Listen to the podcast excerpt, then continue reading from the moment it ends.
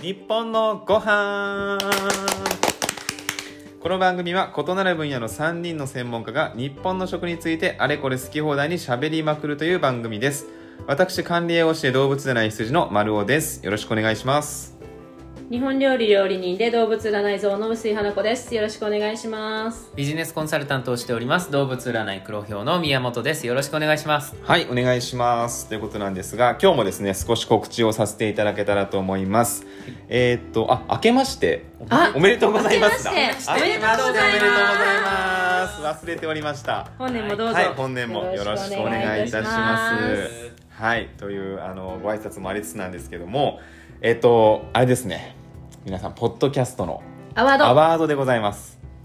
これ先週もアナウンスさせていただいたんですけど、今ですねこのポッドキャストアワードの、えーしリスナーズ投リスナーズ投票票が受付中でございます。はいえーぜひこの日本のご飯に皆さん一票よろしくお願いいたしまおすお。願いしますこれいつまででしたっけ15日1だっけ月の14日まであ14日まで、はいなのでもうあと1週間ぐらぐらいいですね,、はいですねはい、えーぜひ皆さんよろしくお願いしますよろしくお願いしまあすのポッドキャストアワードで検索していただいて、はいでトップページにリスナー投投票票はこちらっていう分かりやすいところがありますのもうで、あのすぐのところですねはい、すぐのところですね、でもう投票も1分とかで終わりますので、はいあのぜひ皆さんまだの方は放送止めていただいても構いませんので、はいはい、ぜひぜひね一票のほど、なんだったらご友人に声をかけていただいてああもう助助かかりりまますすねねはい嬉しいぜひ聞い本当てにねいる方は、はい1票お願いします、はいよろしくお願おいいたします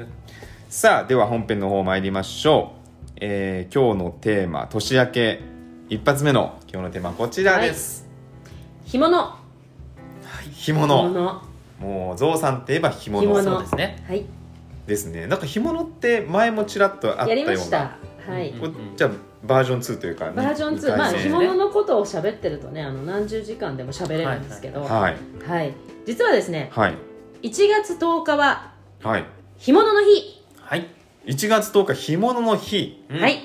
え日本記念日協会認定干物の日です、えー干すっていう字をですね、はい1と10に分けて、ー、あ漢字の干は物の日いいですね干物あ本当だのは日いということで1月10日が干物の日に認定されておりますはいあはいというわけであはい今日は干物なるほどですねまあ干されてたんだったら野菜でもよかったんじゃないと思ったりするんだけえどこまあまのあ干まあ物の日っていうのは魚の干物の日なんですか魚の干物の日あなそうんでなすんだはいへー魚の干物の日ですまあそんなわけで今日干物のお話なんですけど前回あの干物ってこうまみが増したりするのよっていう話とかねうん縄文時代にもあったのよって話を散々したんですけど、はいまあ日本では6000年前の彼岸フグの骨から干物を作ってたってことが分かってるんですね、うんもう6000年前ってなんだよって話でしょ、そうですねもうよくわかもんうない紀元前、ね、な何年前そうみでたすいなねそうですね話があるんですけどこれはただ割と古いですよ本当日本って、はい6000年前ってすごい古くてでよくねこの日本が生んだ技術ですよねっていう質問が来るんですけどはういん実はねこれはねわからないんですうんあなーぜかというと世界中で紀元前にすでに干物を作っていた、あの跡が残ってるんですね、うーんだから日本が一番だったか一番古かったかっていうことではちょっとわからない、うん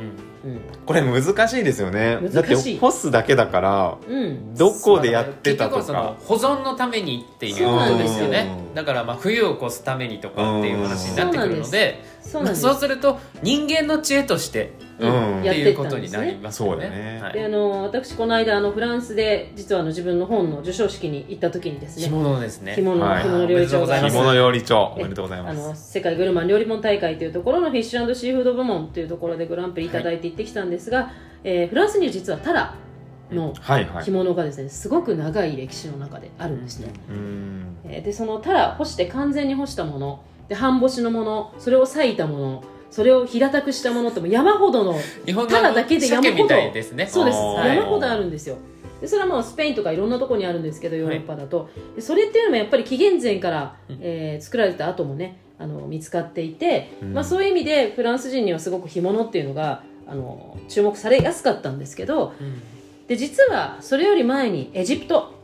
はいうんエジプトってさ魚食べそうなイメージないでしょ確かにナイル川しかないうんあまあーそうか実はこの地中海もあるっちゃあるけどエジプトの壁画に干物を作ってる図っていうのが彫られてるんですよ。ああーへえ壁画にうん、でこれがね今と本当にあのーほぼ一緒ただねへえ背開き、うんまあ、細かい話するとうんお腹から割らないあでそこす背まで開き分かるぐらい克明に描かそうれなてるの克明に描かれてるんですよ背中を割ってでおそらくその横にある壺でお腹に塩を入れて干してるっていういわゆる荒巻き鮭の技法ですね、うん日本でいうとこのんでそれをぶら下げて干してたってこれ本当に日本の荒巻き鮭とか塩引き鮭と全く同じ技法で映画で見たことあるかもしれないっていうのが出てるんですよへえでよくそのね乾きそうそれが紀元前2500年前よでその紀元前2500年前とか1500年前って干物とワイン作りとの壁画があるぐらいうん実はワインとかと同じぐらい歴史が深いのよううんんこれすごくないですかいやすごいですうん全国の干物ファンの皆さんあのワイン干物ワインを好きな人と同じぐらい干物ファンを作りたい私はうんそれぐらいのものだよとそうワイン通と同じように干物通を作りたいなんか日本酒と合いそうっていう雰囲気あるけどもしかしたらワインともすごいマリアージュするのかもしれないあそうです全然合うんじゃないです合かいますよだって魚と塩だうもん、んす分解すればねそうですうん、ね分解すれば、ううんだって日本酒がある文化だから私たちはあの、うんうん好みの味付けをしてるけどそういうタラとかはフランスではそれを戻してあーグラタンにしたそうかりそうかうんじゃがいもと合わせたりとか、すねはい洋風な使い方もしてますし、うんうんまあ、どう使うかでんうん干物って全然違うものになっていくんですよねはいだから私は干物通を世の中にいっぱい作ることを使命としてるんですけど、うんワイン通と同じぐらいねなるほうどんそれはもうあのお魚の方でという、そうそうそう、ううんんそこはやはりねまあそうなんですでそれを言うとさ日本ってアジの開きがまあ定番ですね定番になっちゃうんですけどもっともっと遡ると実は一番はまあ鮭うん鮭はい鮭この間鮭のお話ししましたよねまあ、うんですね献上品でしたって話をしたんですけど、まあ、鮭っていうのはすごいなんていうのかな祝いの魚として用いられたんですけどさらにもっともっともっといくとですね今度アワビですうんアワビアワビはいアワビですのしアワビですうーんこれすごい技術なんですようーんそうなんですねこれねちょっとだってすぐ悪くなりそうじゃないですかアワビってあまあまあそうだね そでのもほら辺で干しといアたワビっらて腐るイさメージ中国とかでも干してるじゃん干しアワビとあかあ干しナはマいコはいとはか、いはいあるんですけどそのそこまではわかるそれを干して薄く削って薄っぺらい亀みたいのにするんですよううんんうんのしアワビってそれをかつお節のイメージあそうそうそうそう、あれのはいすっごい長いのを作って、うんそれをこうちゃんと折って深センの献上品にしてたんですよううんんだからのしアワビっていうんですけどのしてるからはいのすっていうのは日本でいうとこの平たくするって意味なんですけど、だからのしがついてるんですご祝儀袋うんのしがにあれもともとちゃんとしたとこはあれアワビですからね、うん私たち本来はこうこういうあのピッてなんか あのあのこういう今は簡略紙化みさたれいてなますけどピッねてしてますけどあれ本来アワビですので、うんそういう意味ではあの薄さにしてたって結構すごいと思うんですよね私の中では、そうですようねんでその日のしアワビの技術ってもうあのほぼなくなっちゃってて問題なのは、ですねあーあまり普段目にしないですもんうねん、うん博物館とかには結構あるんですよ まあ特にあの北前船博物館とかにはね割とのしアワビが多くてあの武家し武家武家がすごい好んで使ったんですのしアワビうんあの要は長く久しく行くのではいはいつながるっていう意味でのしアワビを献上品として武家ってすごくやってたんですけうどんあの武家とかあの北前船が通ってた武家屋敷には必ず残ってますよねのしアワビうんしかも何百年前のが腐ってないんですよのしアワビおおそうなんですね食べたくはないけど食べたくはないけど私が見た富山県の、えー北前船資料館の中にはもう数百年前の江戸時代ののしアワビがありましたへあえの変わらずにあったすのでごい傷まないんですね傷まないんですよはいやそれってすごくないですかまあ日本の方が湿気多いですからね国とするうだんからとその湿気を入れないためにも薄くしてるっていう技術が実はすごい重要なんですよだって薄くすれば完全に干せるわけだからはいうんだからこののしアワビってのしていやだって最初なんでのすのって思わないまあその前になんで干すのってところからなんですけいやまあまあど干すのは保存でしょ、うんまあそうそううんアワビをですようんそもそものあ一番腐りそうじゃないですまかすあ、ねアワビっていうのはもともとの字ではですね「泡の美」って書くんですよ。はい泡美しいっていう字を当てるんですはけいど、はいはその「泡美しい」っていう字は、えーなぜそういう字を書いたかっていうとアワビの殻って綺麗じゃないです綺麗かで。すねいうんで中見るとあの螺鈿の輝き、ううんんで螺鈿の輝きっていうのは海のものの一番美しいものうんなので深センの献上品海の一番の献上品でまあお米っていうのもまた献上品って言ってその海とか山の一番のものを献上してったんですけどその象徴がアワビだったんですようね、んうんうんでかつそのアワビって蝦夷とか蝦夷地帯とか蝦夷地域当時のね、はいうん、あの北海道とかでも取れたのであの要はなんて権力というかそういう奉納するものは自分の占めてる敷地の南から北までのものをうん奉納するっていうのがあるのでよりアワビってすごい大事なものだったんですけどはいまあそれはさておきじゃあ干したアワビでいいじゃんうんうんなんでのしたのかって話ですよまあだって普通に干した状態だと乗せないですからね結構干さないとあもうカッチカチです,、そうカチカチでですす、ねでねでまず考えてほしいのはカチカチにしたとしても縮んでいくんですね、うんうんはいで今3センチ台ぐらいの干しアワビが、まあ、1万円ぐらいですうん普通に買うとはい万ですよ、うんそれをのしにしてもすごい小さなものにしかなりませんよねですようねんうんでも私が見た北前船のは幅でいうところのまあ1 5センチぐらいあるんですねええじゃあ考えてアワビどのぐらい大きかったのって話なんですよこれぐらいーですどういうこと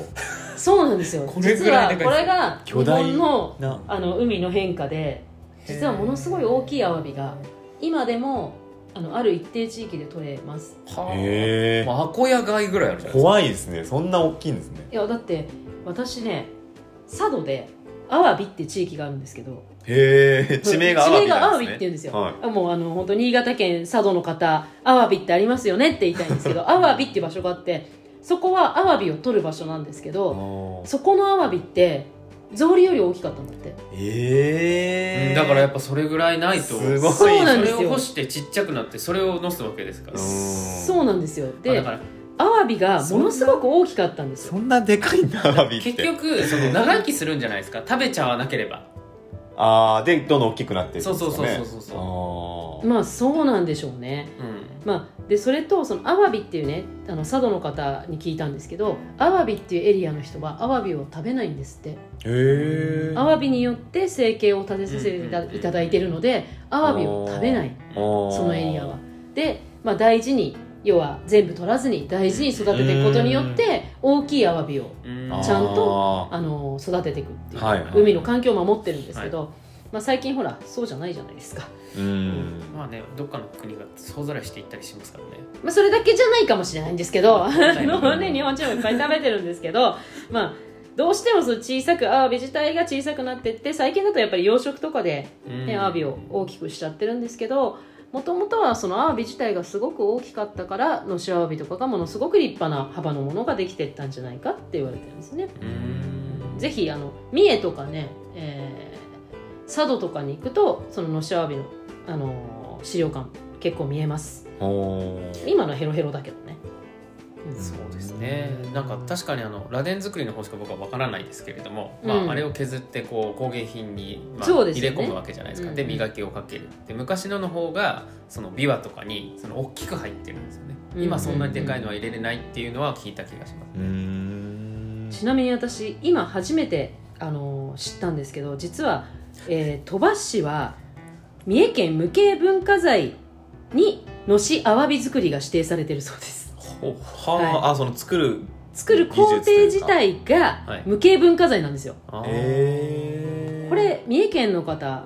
身近にあるからぜひねあの見れるチャンスがあるなら絶対行った方がいいと思うんですよ見てみたいですね私一度だけねのしアワビの作り方あの見せていただいたんですけど本当にすごいですようーんあの正直言うとあそのアワビ食べないんだっていうぐらい大きいやつをうんまず作っていくのうで、ーんこれそのまま食べた方が美味しいんじゃないかなって思ったりも、美味しさは多分そのままが間違いなくそそううですねなんですよでそれをこうくるくるくるくるくるってリンゴの皮むくみたいにくるくるくるくるくるくるって剥いていくんですねうーんへえ向いていくんであすか剥いていくんです剥いていくんですよくるくるくるってすっごい長くこうあの剥いてっておそらくこれは昔の包丁人と言われる人たちが作ってたと思うんですけど、それをくるくるくるくるくるくるくるくるあの神事なので、はい男性のあうーの、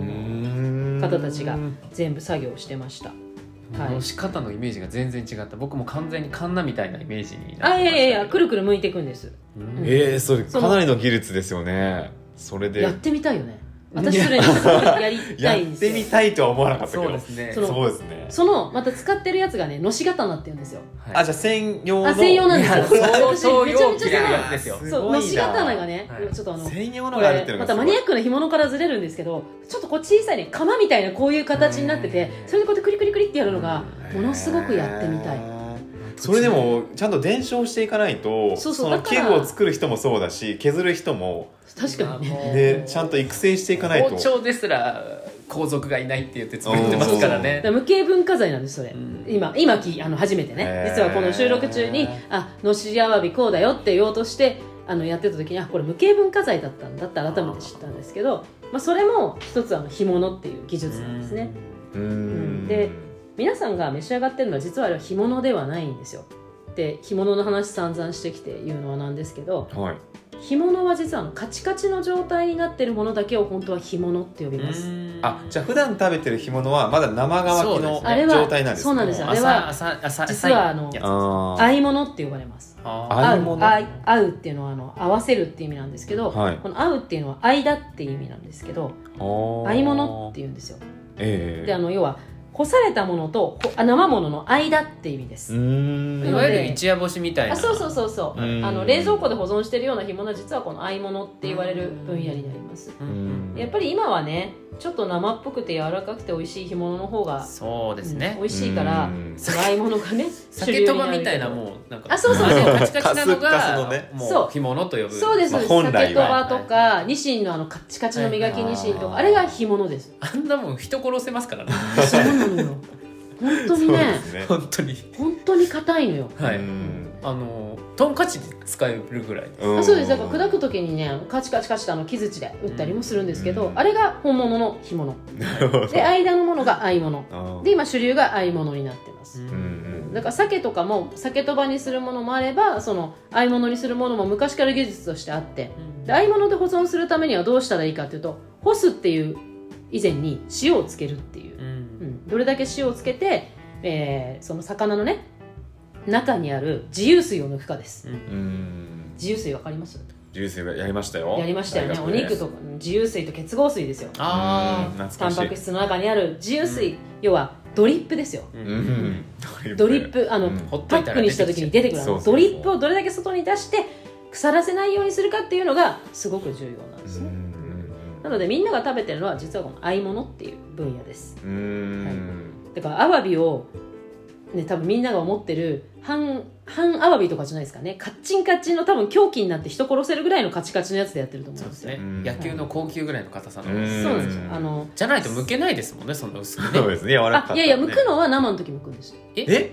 あそえうもうそれ完全に勘違いしてま完した全に勘違いですよえ生のアワビアワビのをクリ状クリ態とで剥いてそれを干あすんですかそうですそうですあえどどうなのんな難しいことえーあそうなんですよあのクリクリクリクリ剥いていってでそれを干したのを引っ張って伸ばすんですよあそうなんです引っね張ってっていう言い方はちょっとねあの新生に対して雑な行為かもしれないんですけど、まあ、押してってこうなんて言ったらいいのかなこう軒先にあとこう物干し竿にあアワビの剥いたのを干してーうんでだいぶと乾いてきたらそれをこう押さえてこうやってうーんってこう伸伸ばしていくんですよずーっとっていう行為そうやって作ってるんですそれを多分徐々に徐々にそれよりも生で剥く方がインパクト強すぎてもう無言になっちゃうできるのかなって思そうっちゃだってリンゴですら難しいじゃないですか極端なうんいやできリンるゴと人できないリンゴの人皮むきと一緒じゃないですかね全然も違っうとと柔思うらかくないですか生だいとやいだってや、グニアグニワビはしてるし硬いもの、グニグニしてないもん、まあまあ生だと硬いもん。硬いけそうど歯応えはいいですけ水ど分結構ねそうみそうそうそずうみずしいからあの濡れてもいるしねうん手は滑るよね。えーすごい技術だなしかもそれをめちゃくちゃ薄くですよそういや、めちゃめちゃ薄くするのは多分最終工程で、多そっ分、か最初はある程一度つのアワビから4メートルぐらいになればいいんだと思います。 4メートル